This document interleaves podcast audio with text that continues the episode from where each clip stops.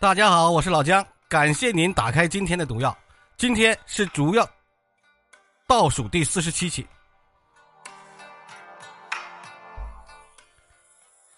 我们今天开场个古风音乐啊，《逍遥游》。站在大众的视野来看，中国科幻似乎在这几年达到了前所未有的高度，对吧？自从二零一五年以来，几乎每年都会陷入一场关于今年是不是中国科幻元年的讨论。以刘慈欣为首的一众科幻作家首次真正的进入了大众视野，《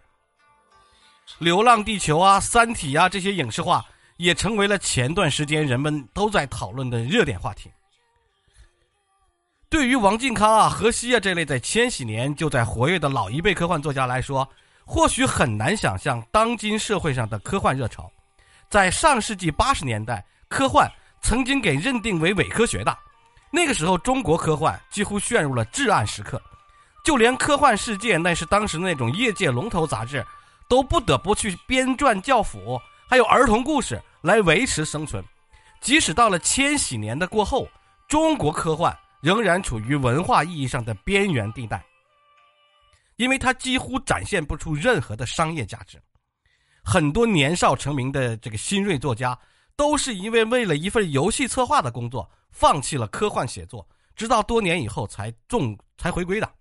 但是纵观历史啊，中国人其实不缺乏对于未来的想象。自从明代的万户尝试用四十七段火箭从地表腾空而起开始，人们的心中就已经种下了科幻的种子。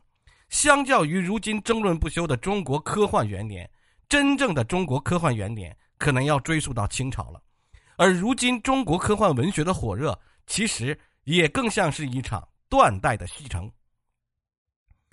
早在一九零二年啊，其实梁启超就发表了《新中国未来记》，故事中描绘了这个维新派领袖想象中的未来世界。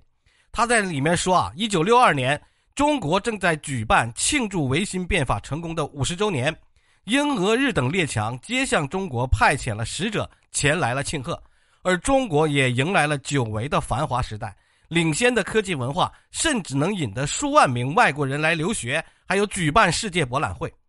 事实上，我们已经举办过世界世博会啦。在故事里呢，当然就是故事了。早期的中国科幻哈，在文化界是相当流行的，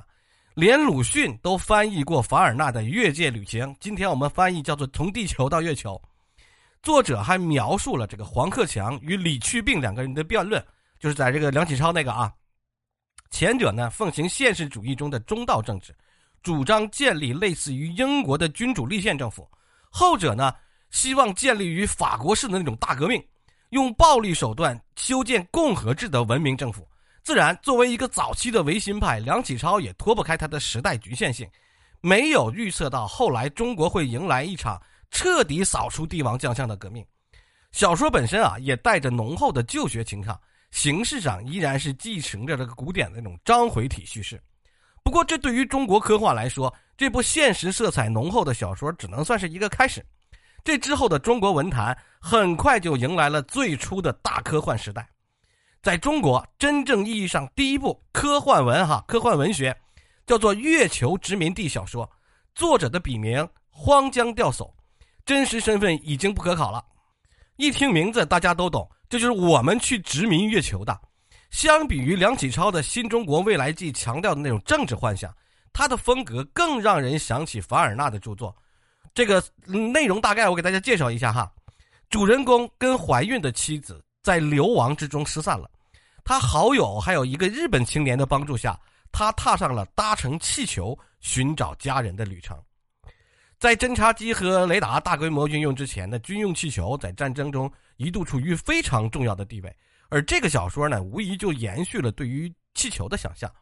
在寻找妻儿的旅程里，它既是交通工具，又是生活住所，还能在遇到敌人的时候发射大炮。乘气球游历完各州大陆之后，主人公终于寻得了妻子，还碰到了月球人一同出现的失踪的儿子。最终团圆一家，决定赴月球去游学。故事呢是戛然而止的，断得很突然。除了对于外星文明的想象，哈，故事里头还有对未来的武器系统啊、医学技术啊、农业啊等多个领域的假想。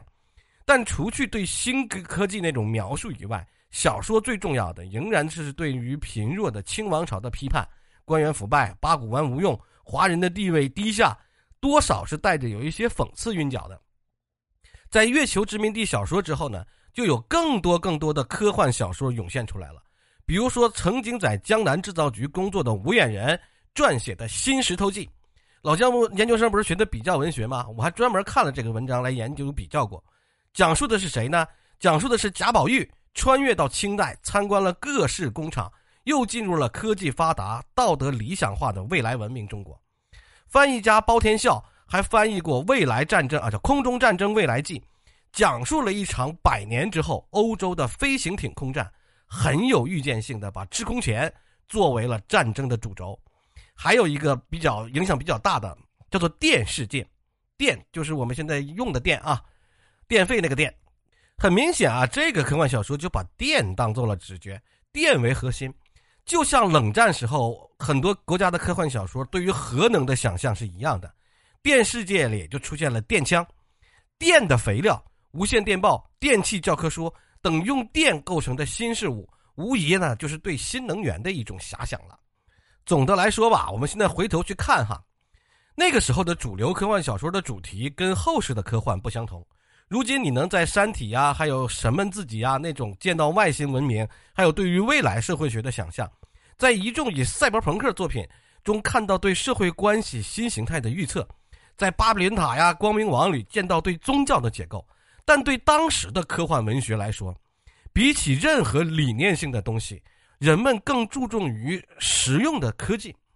黄遵宪在金别离的祖师里就通过哈“所愿君归时，快乘氢气球”和“安得如光电，一闪至君旁”，哎，一闪我就到你旁边了，描述的就什么气球、火车、轮船等等等等种种新鲜的事物。这种对于旧体的继承和对新事物的赞颂融合在一起，而背后反映的是什么？当时的文化界以旧换新的一种思潮嘛。不过，学作为一个学比较文学的哈，我们看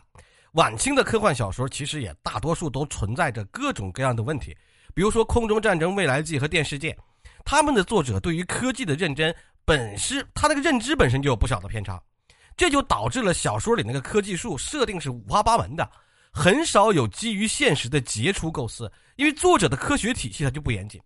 在文化上，这些作品也没有能够摆脱旧小说那个形式的樊篱，不都是那种青色、清一色的那种章回体，还是那种传统的中国庙堂式的伦理关系。相比于现在小说天马行空的想象力，都显得反差比较大。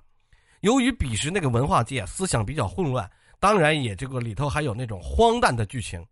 风靡一时的大亚洲主义，那个对于思潮、对于当时的知识分子啊影响很深的，导致这些小说经常会营造出一种黄种人联盟和白种人联盟那种宿命决战的情节，跟现实的政治逻辑是不符的。而从天演论中流变过来的社会达尔文主义的思想同样流行，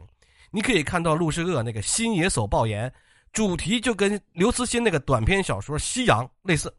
都是讨论中国通过强大的海军在世界上崛起，西方沦为殖民地这种景象。而对比于后者对于殖民主义的批判，前者却继承了那股先进民族就应该统治落后民族的老一套。人刘慈欣好歹还批判了殖民主义，而他这继承了，想想去反过来殖民别人。当然，当然哈，从内核上来讲，他们不管是《新中国未来记》中的政治幻想。还是月球殖民地小说里对腐朽清朝的批判，他都是希望能够中国摆脱现状，成为一个繁荣富强国家的渴望。而这些相似的主题，就是晚清科幻的最大特点。当清王朝覆灭以后，民国时期的中国科幻逐渐就与国外的主流科幻靠拢了。由于政局的混乱呐，与突如其来的战争啊，诞生的作品有讽刺黑暗社会的《猫城记》。把这个科幻世界的战争描绘的跟二战的《月球旅行记》是一样的，但幸运的是，尽管如今中国没有迎来新中国蔚蓝记那种万国来朝的景象，但与百年前相比，仍然显得像一个十足的乌托邦。而那些小说中所描绘的科技假象，早已经成为了人们见怪不怪的生活图景。就连科幻文学本身也褪去了那些政治意味，取而代之的是更加纯粹的科学幻想。